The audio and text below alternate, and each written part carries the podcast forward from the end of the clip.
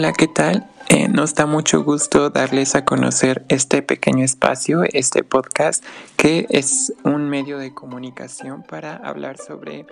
eh, distintos temas relacionados específicamente con el poder o lo político que hay la, dentro de, la comunicación y por eso lo hemos decidido titular El poder de la palabra. Pues sean todos bienvenidos. Em, el día de hoy, para inaugurar eh, este espacio, hemos decidido hablar de eh, el caso de, los gobiernos populistas que han tenido eh, un ascenso bastante aceptado alrededor de todo el mundo, sin importar si tengan posturas de derecha o de izquierda, y cómo es que los medios de comunicación han hecho un énfasis o de qué manera han promovido o no eh, que esto, este tipo de gobiernos pues lleguen eh, al lugar en el que están. Em, pues en primer lugar eh, es importante hablar de la participación o el, el, papel que hoy en día están jugando em, algunos elementos como las redes sociales que, que, son claves, sobre todo para una ciudadanía electoral que joven que es ahora bastante indecisa y que eh, por lo mismo sería muy fácil eh, de moldear o de eh, pues de invertir su opinión pública para que los resultados electorales pues se tornen a favor o en contra de alguien, ¿no? Entonces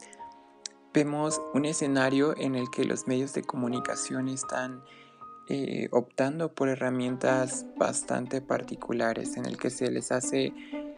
un enfoque eh, muy, muy particular a aquellos líderes pues, que, muestran unas ideas muy nacionalistas que, llaman a una protección social eh, bastante cuestionable y que todo ello parten como por esa necesidad de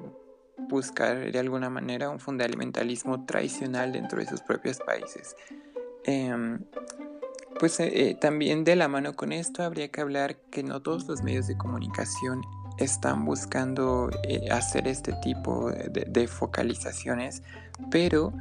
de una manera u otra la mediatización de estos muchas veces vende más o es mucho más fácil de difundir que otro tipo de cuestiones o quizá gobiernos o candidatos en su momento que no se presentaron con ideas como tan Em, tan en ese sentido pues nacionalista, proteccionista. Em, de alguna manera pues e, e, el hecho de que haya como tanta atención sobre estos pues ha, facilitado que eh, los ciudadanos o las personas pues eh, le den una lectura no como de primera mano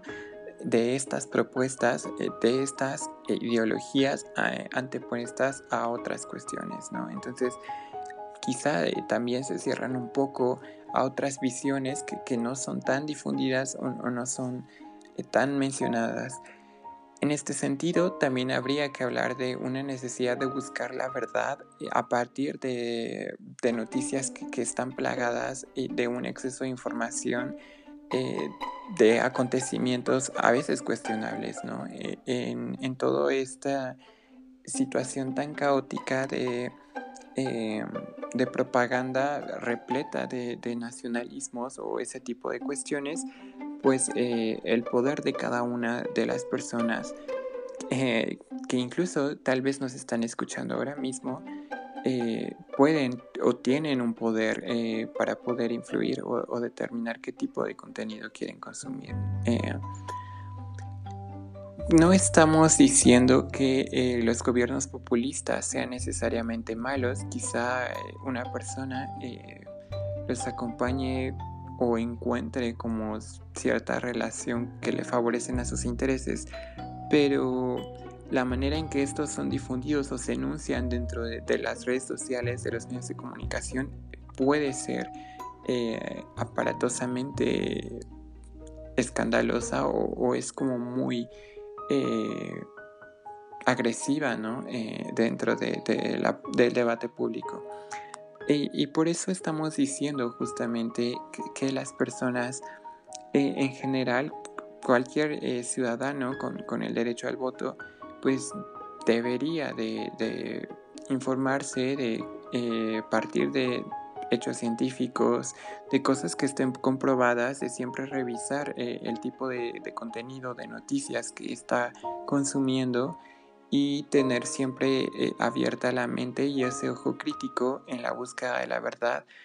porque eh, muchas veces la mediatización de determinadas situaciones conlleva a que las personas se radicalicen en extremos que posteriormente llevan al ascenso de, este tipo de gobiernos que reiteramos optan eh, por fundamentalismos muchas veces eh, muy alarmantes, ¿no? sobre todo en un contexto en el que ahora más que nunca es necesario hablar de una unión eh, y de ciudadanos globalizados. ¿no? ¿Qué, vamos a entender por ciudadanos globalizados? Y nosotros tenemos eh, la posibilidad de intervenir, de qué manera ese concepto va a influir para formar sociedades más conscientes, más capaces de generar eh, un balance frente a este tipo de posturas muy extremistas. Y, nada, como el podcast lo indica, eh, la palabra de cada uno de nosotros cuenta y tiene ese poder de búsqueda de verdad. Por lo tanto, esto es un llamado a pues informarse, a estar siempre eh, criticando el, tipo de cuestiones que, salgan en los medios de comunicación, a no quedarse con la primera nota roja que vemos en los periódicos, sino salir a buscar a más allá